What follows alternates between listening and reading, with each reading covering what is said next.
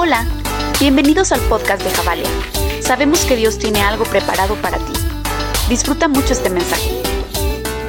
Sabes, Ah, estamos en nuestra serie Reformas y creo que es una serie muy específica que Dios ha puesto en el corazón de la casa porque me encanta lo que Lutero dice. Dice que una iglesia reformada tiene que mantenerse en reforma. La iglesia siempre tiene que cambiar, no en su base doctrinal ni en la base primaria que establece lo que creemos, pero a veces, di conmigo, a veces le echamos más crema a los tacos. Somos mexicanos, me explico. A veces hay ciertas cosas en la vida, en la iglesia, en la estructura, que van y nacen desde nuestro corazón por determinados pensamientos, pero que no son la esencia real del corazón de Dios para su iglesia.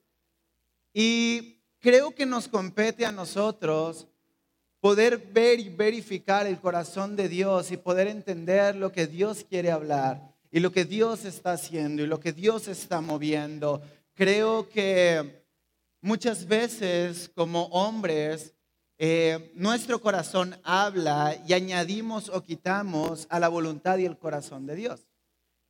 Eh, eh, un ejemplo de esto son los fariseos, me explico. Siempre hablamos de ellos y los vemos como los malos de la película, como los tipos que no quisiéramos tener en nuestra vida, ¿no? Cuando un cristiano se enoja con otro cristiano, le dice que es un fariseo. Aquí no, pero allá en mi pueblo así le hacen, ¿verdad? Entonces, ah, vemos a los fariseos y creemos que es esa gente incómoda, mala, que solo molesta nuestra vida. Pero honestamente los fariseos tenían, tenían miedo en su corazón. Porque ellos habían visto lo que Dios podía hacer y lo que pasaba en el pueblo de Israel cuando Dios no estaba. El ciclo de ataques al pueblo de Israel era constante cada vez que ellos se alejaban. Entonces ellos dijeron, bueno, si el pueblo de Israel no cumple con la palabra de Dios, con la ley de Dios, entonces vamos a añadirle 650 mil leyes más para que entonces sí no fallemos. ¿Me explico?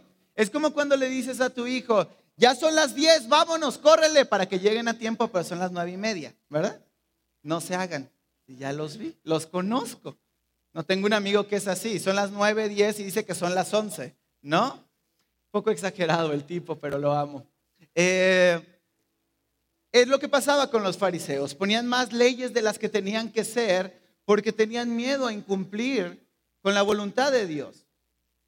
En el sentido natural, lo que ellos hacían no era malo, nacía de un deseo de cumplir la ley de Dios.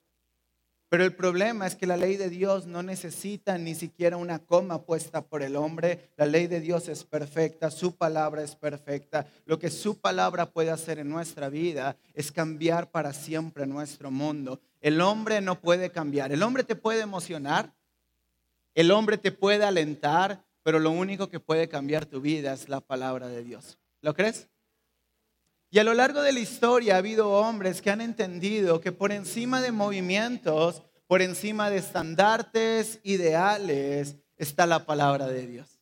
Y quiero hablar súper rápido de un personaje, Herman Babin, holandés, uno de los teólogos más reconocidos de los últimos siglos. Y creo que, de hecho, muchos lo, lo- ponen en temas de revelación a la altura de Agustín de Hipona.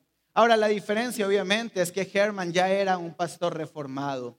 El punto acá y lo que quiero concretar y rescatar de su vida es que, a diferencia de la gran mayoría de teólogos, Herman Babin es un hombre que le importa el desarrollo de la teología en nuestras vidas cotidianas. No sé si te ha pasado, ¿no? Pero una vez alguien se acerca conmigo y me dice, pastor, es que es muy bueno cuando tú lees la palabra, cuando lees la Biblia el domingo, porque puedo entender algo. Pero si yo hablo la Biblia en mi casa, no entiendo nada. ¿Te ha pasado eso alguna vez? Yo sé que todos son teólogos acá, pero de repente pasa, ¿no? Es como, ¿qué rayos dice esto, no?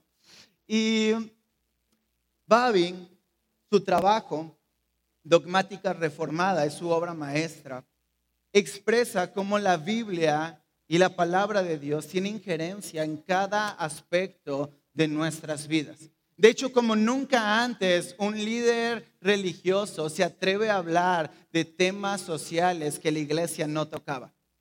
como temas de esclavitud, como diferencia por color de piel, como la voz de la mujer dentro de la iglesia. Eran temas que grandes teólogos enfocados en la Biblia podían tener revelación de lo que Dios hablaba a través de ella, pero Herman hace algo diferente, toma la revelación y la lleva a la práctica en la vida social de cada individuo. Porque déjame decirte algo, la Biblia no solo nutre tu interior, la Biblia tiene que cambiar tu vida para que cambies el entorno que te rodea. La Biblia solo tiene el efecto en aquellos que aprenden que no solo es una lectura, sino que son normas de prácticas que podemos llevar a cabo para que el entorno social en el que nos desenvolvemos cambie. Por eso digo que la Biblia puede cambiar tu familia, puede cambiar tus negocios. Muy poca gente lo cree, pero es así. Que la vida puede cambiar tus relaciones. ¿Sí? ¿Qué aguados vienen? Les faltó barbacoa en la mañana. Hey. Sí, a mí también me faltó, pero está bien. Somos, somos, sentimos lo mismo, ¿no? Porque la iglesia en sí misma genera movimientos en nuestro corazón, pero lo único que hace cambio en nuestra vida es la palabra de Dios. El punto acá es que muchas veces vemos la palabra de Dios como algo que nutre mi intelecto, pero no algo que llevamos a la práctica. El problema más grande del cristianismo moderno es la incongruencia entre nuestra fe y nuestra acción. La ética cristiana ha quedado mermada por la ética filosófica de este mundo.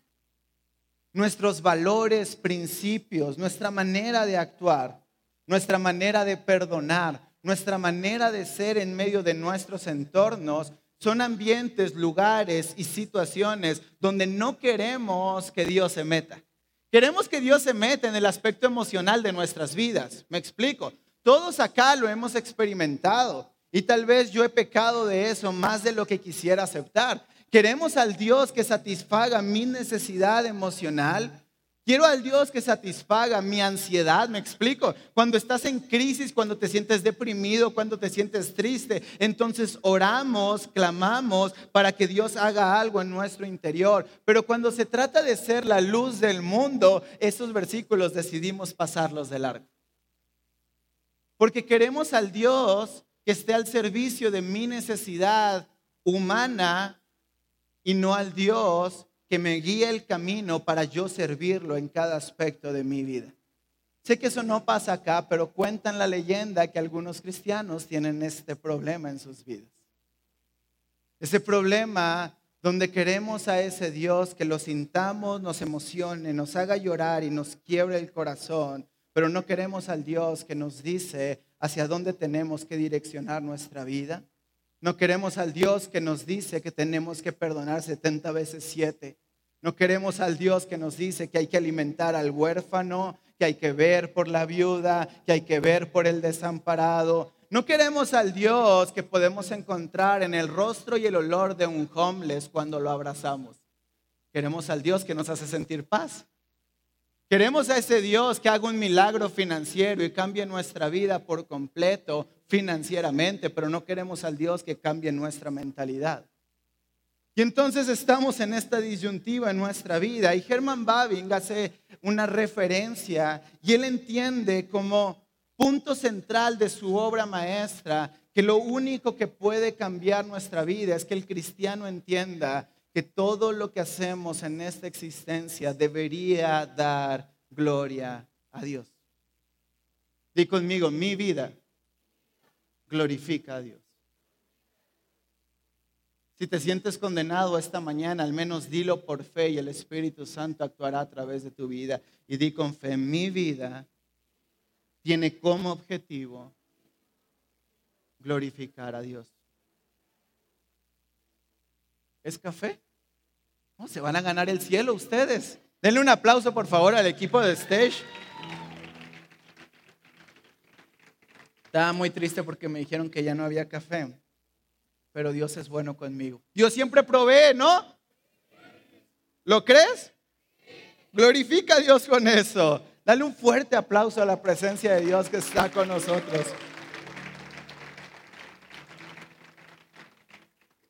Está bien caliente. Uf. Ok, quiero leerles un pensamiento de Herman Babin que le he dado vueltas y vueltas y vueltas en mi cabeza a lo largo de este mes. Dice, el mismo Dios necesitado para el creyente piadoso y el filósofo es aquel que hace a sí mismo conocido a ambos en sus obras. Es la misma palabra que hizo todas las cosas y que en el cumplimiento del tiempo se hizo carne. El mismo espíritu que remueve la faz de la tierra cambia el corazón del pecador y por lo tanto versus filósofos amator dei. El verdadero filósofo es un amante de Dios y cristianos verus filósofos. Un cristiano es un verdadero filósofo. Una buena declaración de Babin. Pero si soy honesto, a veces siento que contrapone una idea que no lo veo en nuestra generación como iglesia. Veo una iglesia que vive y espera momentos que puedan suplir sus necesidades internas. Pero desgraciadamente enfrentamos una crisis en devoción a Dios. Creemos que reforma se trata de hacer que la manera en la cual exponemos la gloria del Evangelio sea diferente. Y tal vez hemos caído en el error del pensamiento de la fachada, donde cambiar ritmos de música y meter batería en la iglesia fue una gran reforma. La verdad es que no.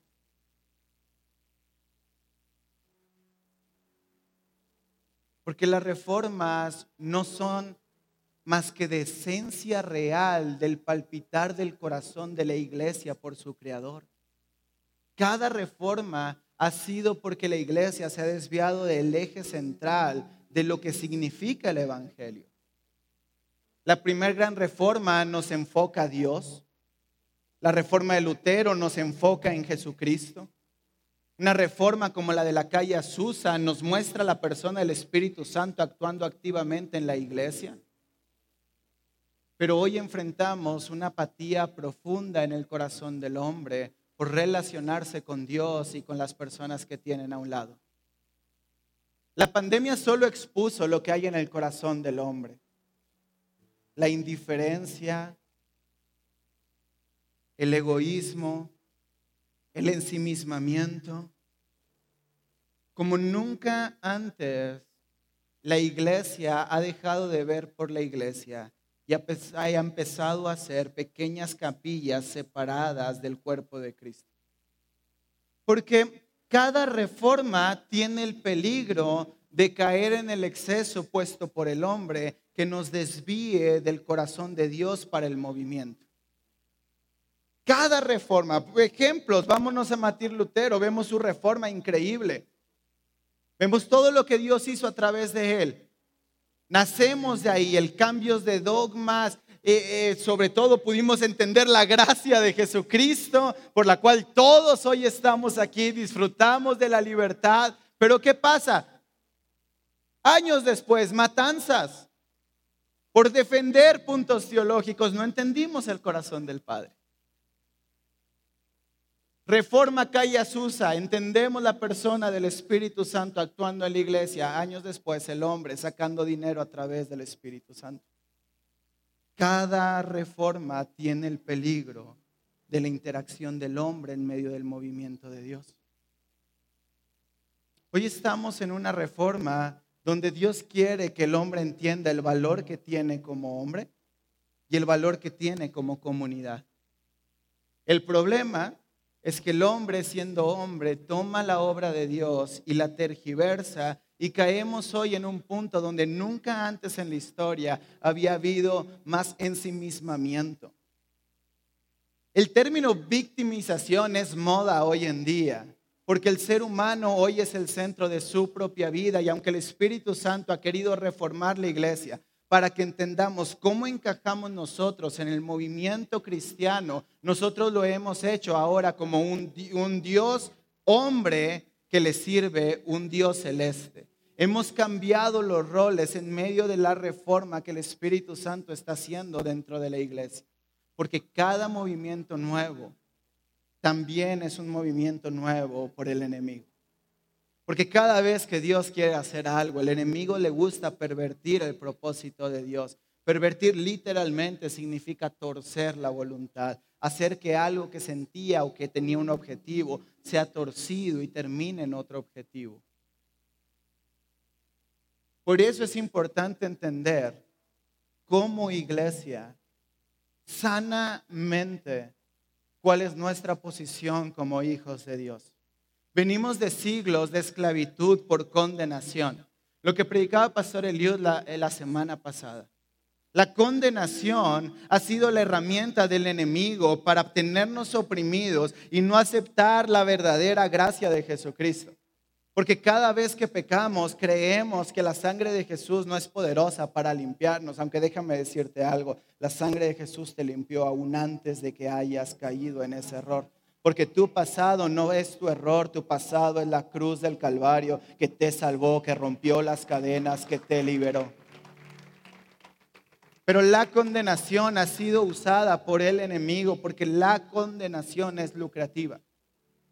Porque la condenación oprime al pueblo y nos hace agachar la mirada cuando Cristo Jesús rompió el yugo para poder alzar la frente y verlo a cara descubierta como a un espejo y que su gloria nos transforme de gloria en gloria.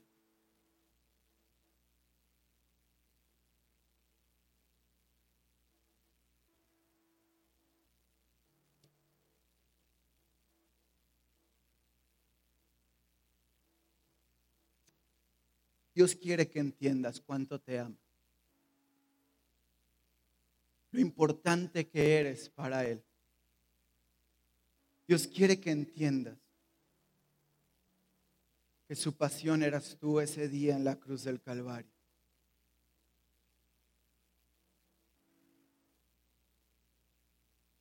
Literalmente la Biblia dice que Él tuvo sumo gozo cuando fue a esa cruz.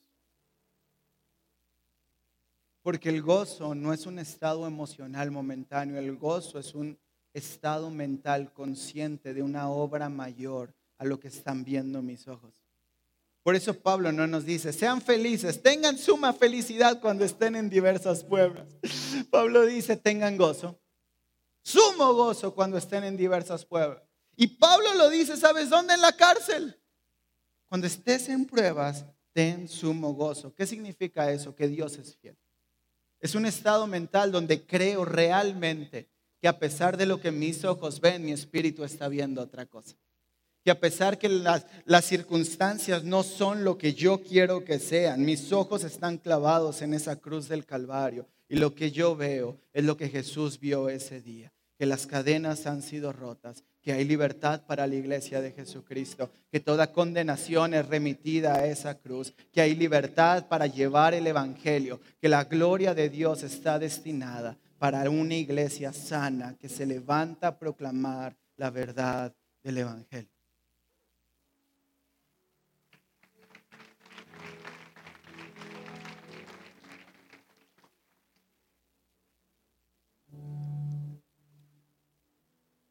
Pero necesitamos entender dónde encajamos en nuestro rol dentro de la iglesia. Porque Él quiere levantar y quitar la condenación. Él quiere darte propósito. Él quiere que vivas en libertad, en plenitud. No hay nada más triste que un cristiano agachado por la vida. No hay nada más deprimente para el corazón de Dios que un creyente que vive una vida como cualquier otra. Porque hemos tergiversado el amor de Dios a una falsa posición dentro de los entornos espirituales y sin darnos cuenta nosotros mismos por la obra de Dios hemos quitado a Dios del trono de nuestro corazón, del trono de nuestras iglesias y nos hemos posicionado en el lugar que solo le corresponde a Él. Déjame decirte algo, el problema acá es que el enemigo ha torcido nuestra mente y hemos tomado el amor de Dios como un poder que a veces sin pensarlo quiero creer eso, nos ha hecho y llegado a creer mayores de lo que Dios es. Por eso el creyente no es satisfecho en su totalidad. Porque el creyente encuentra su plenitud en la glorificación de Dios. Eso es lo que tienes que apuntar. Si te vas a llevar una única cosa, solo tiene que ser eso. El creyente encuentra su plenitud en la glorificación de Dios. El amor que necesitas, la plenitud que necesitas, la libertad, la parte emocional que necesitas, solo se encuentra cuando ocupamos el lugar que nos corresponde como criaturas de un Dios benevolente que está esperando para amarnos, pero nosotros tenemos que darle su lugar a Dios. El problema más grande de nuestra generación, de nuestro siglo, es una falta de propósito. Como nunca la ansiedad ha consumido nuestras vidas y nuestra mente. La mente del cristiano está más enfocado en cómo salir adelante el día de mañana, en cómo lograr metas, en cómo hacer que no se nos caiga el barco en el cual vamos, que en ver a Cristo actuando a través de nuestros momentos difíciles. El creyente de hoy en día desgraciadamente ha desviado su mirada de Cristo y ha puesto sus ojos en lo que sus manos pueden hacer, creyendo falsamente en una espiritualidad que no es lo que Dios quiere. Lo que necesitamos en nuestra vida es la plenitud que procede de la glorificación del Padre en cada área de nuestra vida. Si vienes acá, si estás aquí, es para que entiendas que el hueco que sientes todos los días en el corazón, solo la gloria de Dios lo puede llenar. Porque es para Él la gloria, es para Él que vivimos, es para Él que existimos. Nuestro propósito es la glorificación de Dios. Si Dios no vuelve a ocupar el primer lugar de nuestros corazones, se hará evidente en nuestra casa lo que profetiza la Biblia. En el último tiempo el amor de muchos se enfriará. Porque a veces amamos la experiencia y el momento, pero no amamos aquel que hace que la experiencia y el momento sean inigualables. Iglesia, ¿los días son malos?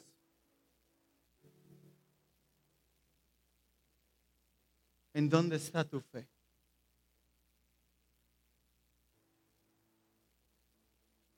¿En dónde está tu fe? ¿Para quién vives realmente?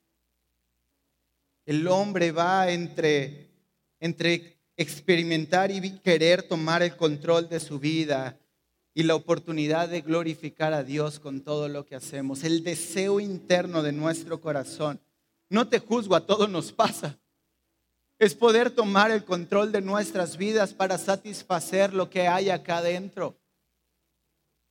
Pero todos, cada reformador, cada teólogo, cada persona que ha hecho la diferencia en nuestras iglesias, ha entendido una única cosa. Si estoy acá, solo es para glorificar a Dios. Déjame decirte algo. Ningún reformador tenía en su mente un acto de rebeldía para hacer un frente a un pensamiento. Lo único que tenían en mente era glorificar a Dios. Y tú estás a veces luchando en tu vida por querer trascender financieramente, emocionalmente, relacionalmente. Y lo único que necesitas es glorificar a Dios. ¿No será acaso que estamos dando patadas de ahogado en una dirección que no es la que nos compete? ¿Por quién vives, Jabalia? ¿Por quién te despiertas cada mañana? ¿Quién es el aliento de tu vida? ¿Quién ocupa tus pensamientos antes de acostarte y tu primer pensamiento al levantarte? ¿Por quién eres generoso? ¿Por quién vienes a la iglesia? ¿Por qué abrazas? ¿Por qué le preparas de desayunar a tu familia? ¿Por qué estás hoy acá? ¿Por qué vives? ¿Por qué estás aquí? La respuesta se encuentra en la glorificación del Padre.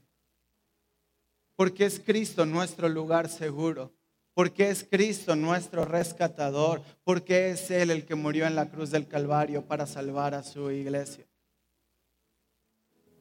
Lo que amo de la presencia de Dios es que nos llena y nos deja con hambre. Porque siempre hay más de Dios para nosotros. Solo hace falta una iglesia que vuelva a arder en pasión para buscar su rostro. Cuando los días sean malos, la economía no te va a salvar. Cuando los días sean malos, tu pastor no te va a salvar. Hoy apenas me salvo a mí mismo. Cuando los días sean malos, solo tu fe en Jesucristo te puede sacar adelante. No necesitamos nada más si lo tenemos a Él. No necesitas el carro que sueñas, no necesitas la casa, no necesitas la pareja, necesitas a Cristo. ¿Sabes por qué hay tanta ansiedad hoy en día? Porque no hay propósito. Porque no sabemos qué va a pasar mañana. Porque nos da miedo si baja la bolsa o sube. Aunque no se la lleven, ¿verdad?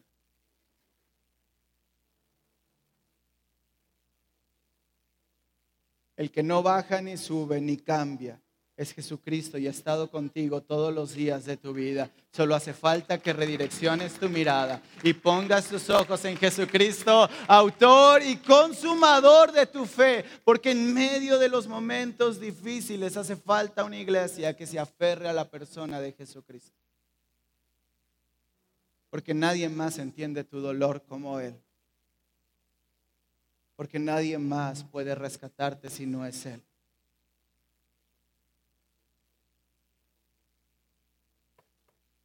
Segunda de Corintios 4. Quiero leer el verso 4 y de ahí me brinco al 6. El Dios de este mundo ha cegado la mente de estos incrédulos para que no vean la luz del glorioso evangelio de Cristo el cual es la imagen de Dios. Verso 6. Porque Dios, que ordenó que la luz resplandeciera en las tinieblas, hizo brillar su luz en nuestros corazones para que conociéramos la gloria de Dios que resplandece en el rostro de Cristo. Pero tenemos este tesoro en vasijas de barro para que se vea qué tan sublime poder viene de Dios y no de nosotros. El hombre adquiere su valor y plenitud cuando es solo un vaso de barro lleno de la gloria de Dios. Porque cuando la gente te vea y vea tu vida, vea tu negocio, vea tu familia, lo que ellos esperan ver es a un hombre que ha salido adelante por un buen mindset. ¿Me explico? Pero lo que se van a topar es un hombre que ha salido adelante no por habilidad, sino porque la gloria de Dios reposa en su interior. Porque el motivo de su vida es la glorificación del Padre en cada momento. Porque lo que el mundo necesita no es gente con talento. Lo que el mundo necesita son espejos de la gloria de Dios. Lo que el mundo necesita para cambiar de tanta indiferencia, de tanto asesino, de tanto violador, de tanta porquería que hay. Son espejos vivientes que muestran su gloria. Es gente que tenga hambre de su palabra.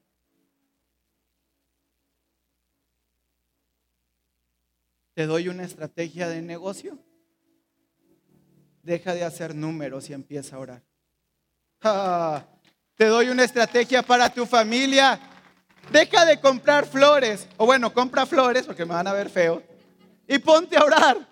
Y ponte a leer. Y ponte a ayunar y ponte a buscar a tu Dios, porque yo creo en un Dios que es galardonador de quien le busca. Yo creo en un Dios que tiene injerencia en nuestra vida cotidiana. Yo creo en un Dios que no se queda en una plataforma y en un domingo por la mañana. Creo en un Dios que le importa lo que te pasa. Creo en un Dios que le importa lo que sientes. Creo en un Dios que está contigo en medio del valle de sombra de muerte. Pero hace falta una generación que ponga su corazón en sus manos, que le busque de día y de noche, que lo adore, que lo alabe, que se levante temprano para buscar su presencia, que su corazón tenga pasión por Cristo. Hace falta una iglesia que muera de pasión por buscar el rostro de su redentor, por buscar el rostro de aquel que ha llevado nuestra vida de las tinieblas a la gloria eterna del Padre. Quiero terminar con esto, Jabalia. Salmo 62.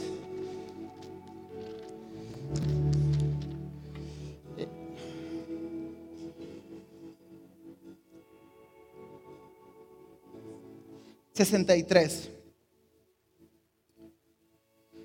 Vean lo que dice David.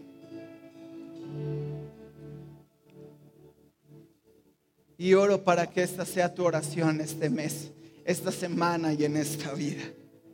Oh Dios, tú eres mi Dios. Yo te busco intensamente. Mi alma tiene sed de ti. Todo mi ser te anhela. Cual tierra seca, extenuada y sedienta. Te he visto en el santuario y he contemplado tu poder y tu gloria. Tu amor es mejor que la vida, porque por eso mis labios te alaban. Te bendeciré mientras viva y alzaré mis manos, te invocaré. Oh Señor, tú eres mi Dios. Tú eres mejor que esta vida. Tú eres mejor que un buen negocio. Tú eres mejor que una buena economía. Tú eres mejor que una buena fachada. Tú eres mejor que un buen carro. Tú eres mejor que cualquier cosa humana que hay en este plano existencial. Oh Dios, tú eres mi Dios. Te voy a buscar intensamente. Quiero estar contigo. David decía, es mejor un día en su presencia que mil años fuera de ella. Prefiero estar un día con Cristo que vivir en un palacio hasta mi muerte. ¿Dónde está tu pasión, iglesia? La pasión de Cristo está aquí. Tiene tu nombre y tiene tu rostro. Mi pregunta para ti es, ¿dónde está tu pasión? ¿Dónde está tu corazón? ¿Dónde está tu anhelo? Pensé que alguien me iba a contestar algo bueno. ¿Dónde está tu pasión, Cabalia? Hey, no escucho. ¿Dónde está tu pasión? Hey, ¿dónde está tu pasión, Cabalia? Ah, ¿por quién vas a vivir esta semana? ¿Quién es mejor que la vida? ¿Quién se merece toda la gloria por los siglos de los siglos hasta que Él regrese? Ah, ¿quién es el príncipe de paz? ¿Quién es el que liberó nuestra alma del pecado? ¿Quién es nuestro rey? Hey, Cabalia, ¿quién es tu rey? Oh Espíritu Santo, la gloria sea al Padre por los siglos de los siglos. Nuestra existencia glorifique a nuestro Creador. Oh Padre, aquí está tu iglesia con el único deseo de adorarte, con el único anhelo de exaltarte, con el único deseo de darte gloria todos los días de nuestra vida, en pensamiento, en idea, en acción. Yo oro, Padre, para que gente acá se enamore tanto de la lectura de tu palabra que empiece a escribir, que empiece a predicar, que empiece a tener nueva revelación de lo que tú estás haciendo a través de tu palabra. Yo oro hoy para que haya gente acá con hambre en su alma de glorificar a Dios. Padre, vuelve a centrar nuestros corazones en tu voluntad. Que el pensamiento sea abierto y roto y dejemos de pensar de una forma dogmática y empecemos a entender que tú quieres hablarnos de cómo tu verdad quiere impactar cada área de nuestra sociedad. Creo en una iglesia que profundiza en la palabra para profundizar en el mundo y cambiarlo desde adentro. Creo en una iglesia que es libre de la indiferencia. Creo. Esperamos que hayas disfrutado el mensaje. Si quieres sumarte con tu generosidad, te dejamos los números para transferencia en la descripción del podcast. Recuerda que juntos conectamos generaciones con Dios que cambian el mundo. Nos vemos la próxima semana.